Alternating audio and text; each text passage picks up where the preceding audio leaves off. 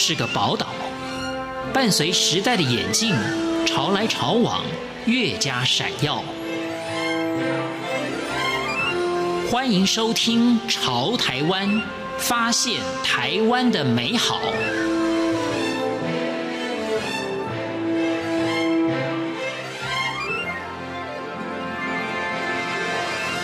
欢迎收听《潮台湾》，我是徐凡。目前已有许多的网络或是自媒体的平台说历史故事。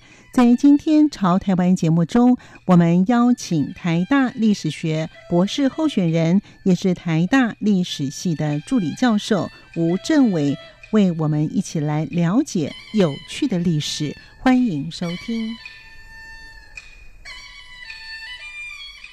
历史是什么？台大历史学博士候选人，也是助理教授的吴政伟他说：“我记得我读大学一年级的时候，有一堂课叫史学导论。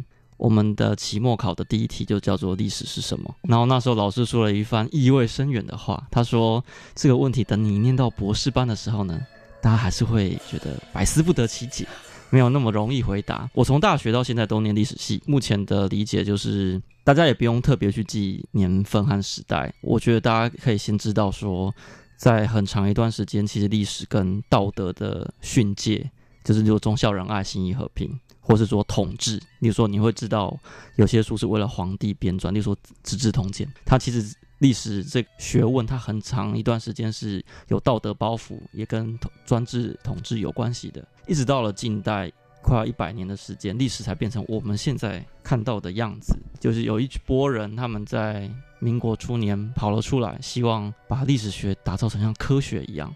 像地质学、像数学一样，都可以分析的。看，慢慢脱掉那些道德的包袱，它变成那个纯粹的科学。它主要就是想要去理清过去发生的事情。嗯、我有一次去松山高中，然后做一个活动，有一位同学问了我一模一样的问题。他说：“你觉得历史是什么？”我知道我不能够讲任何一个专有名词，也不可以把它讲太难，所以我就突发奇想，我跟他说：“你们班会不会办园游会？会吧？那你们办园游会之后，你们会不会参考去年怎么办？”会，你一定会去参考过去发生的事情来制定你的未来。其实人类在很多时候，他没有你想象中，我觉得无处都离不开历史，他都要不断的去参考以前的人怎么做，然后在这个过程中，他一定要去看以前发生的事情，然后才有办法去做决定。所以，如果问我历史是什么，我没有办法用一句话回答，这可能是一个非常笼统的答案。吴政伟他研究从汉城到燕京朝鲜使者的东亚世界。他想表达什么样的想法？其实我想要描绘，或者说我自己就非常的心仪这一段历史，就朝鲜古代的朝鲜王朝时候的人，他们怎么样子认同自己。然后，如果我们越往古代走，我们可能会发现，他们跟现在我们所认知的韩国人不一样。呃，例如说，韩国人现在可能普遍而言，对于汉字。非常的陌生，但其实曾经在一个很长的时间里头，有五百多年的时间里头，他们是非常善于撰写，用文言文来表达他们的意见，甚至在政府公家的文书里头，他们也是用文言文来写的。他们的诗词歌赋很多想法都用文言文来写，这留下了非常巨量我们难以想象，到现在为止我们都无法整理完的文献。那他们对中国，不论是同时间的明朝，或者清朝都抱有着非常特殊的情感。那我一直希望，我越往古代的那个历史现场走的时候，我会发现它跟现在我们看到的有很大的不一样。我想要把它之间的关系说清楚。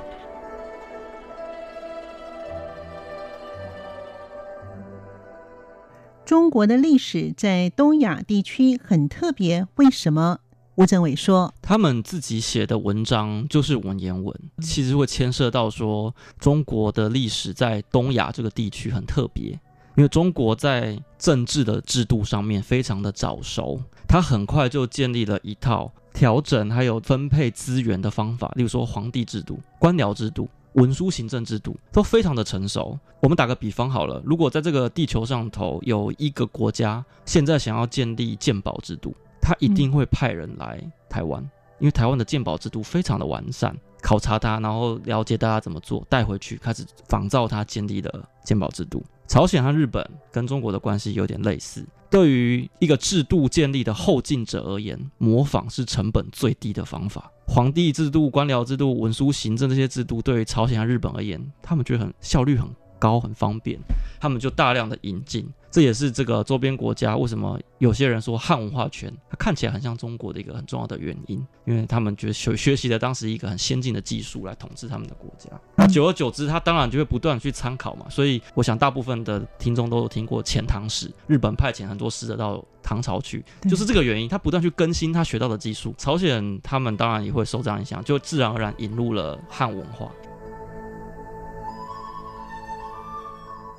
台大历史系助理教授的吴政伟，他也是故事以及说书平台的团队人员之一，以及他对于一零八课纲的看法。我先说前面那个两个，就故事跟说书之间的事情，嗯、然后后面我再讲课纲的事。就像我刚刚一开始说，呃，历史。或是历史学是什么的这一件事情，当它变得越来越像我们在理工科以后看到的科学的时候，它其实离人类社会的这个距离可能会比较越来越远。那其实它会导致一个现象，就是作为一个完全像科学一样的历史学，到底对于他自己的社会而言有什么样子的意义？好像。他必须去论述、去说服大家，我有异议。我觉得故事或者是说出，他们其实是同一个公司，只有两个品牌。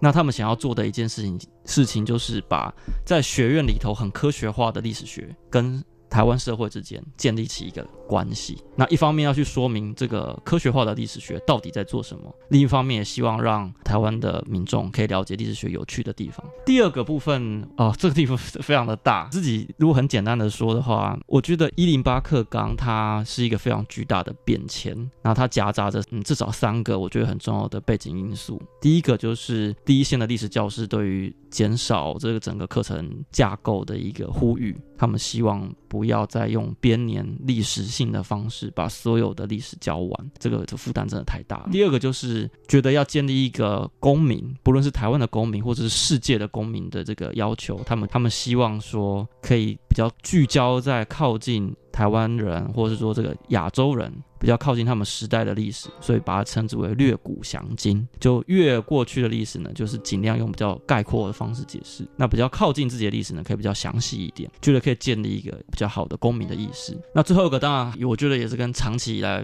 不可讳言，呃，整个台湾主体性的这个提升，那对于怎么样子去架构一个台湾历史的教育会有关系。那在这三个的因素，其实他们各自的目标都不同。搅合在一起之后呢，变成了我们现在看到这一个一零八课纲。对我来说，我觉得这一切都刚开始，我也不好评论。我的理解就是，到底第一线的历史教师怎么样子去实做，这才会是一个非常大的问题。到底考试的这个形式怎么样子改变，是否配合啊，或是还是一样化？有甚至有些高中老师用一些比较极端的话说，如果考试都不改变的话，好像改变这个课纲意义也没有那么大。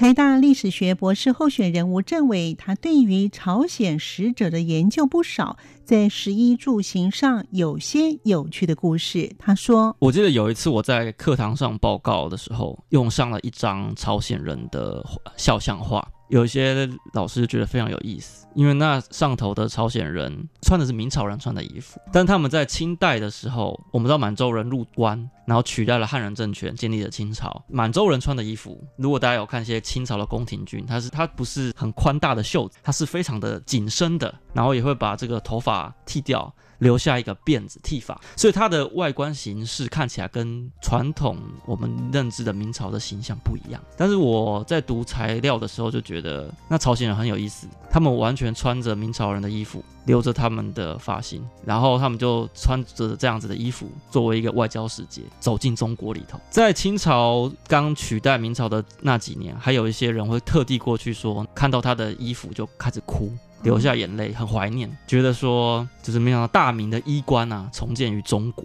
那甚至有一些比较传奇，我也没有办法去考证真假的一些故事，我觉得很有意思。就朝鲜使者会说，有一些人看到朝鲜使节走过来，偷偷带他去家里面说：“你那个衣服可不可以借我穿？”然后穿起来开始哭。对，是有这样的故事。对，因为我们都知道身体发肤受之父母，其实剃发对于当时的中国人而言是一个很冲击的事情，所以剃发令一下那么多人反抗是有原因的。用我的话很夸张的说，我觉得是一种暴力，所以人们愿意为他而死。这些忠于明朝的读书人，甚至在死掉之后，都命令自己的这个后人不要让我穿清朝的衣服。所以朝鲜人穿着这样的衣服走进清朝统治的北京城的时候，他们当然也会有很多感觉。吴振伟也谈到明朝跟清朝的使节有何不同？呃，我觉得在明朝时候的东亚跟清朝时候的东亚使节是完全不一样的。嗯，呃，我我相信晚近的研究也都非常支持这样的一个观念。那其中一个很巨大的变化就是，明朝它是一个以汉人为主体的政权。我们用平易近人的话讲这个专有词叫做“华夷”，其实就是文明跟不文明嘛，“华”和“夷”。那以前明朝统治的时候，大家都觉得明朝就是中国。但是在一六四四年明朝灭亡之后，东亚出现了一个变化，很深刻的变化，就是大家都觉得原来蛮夷之人，就是满洲人，也可以入主中华，所以变成华夷的秩序被破坏掉了。呃，只要朝鲜人表现得像，也很像中华的法度，他们就觉得他们就是中华。所以我们常常听到朝鲜人，古代朝鲜人说自己是小中华嘛。那日本人也会觉得清朝人就是这个鞑靼是什么夷人，中华正统的这种。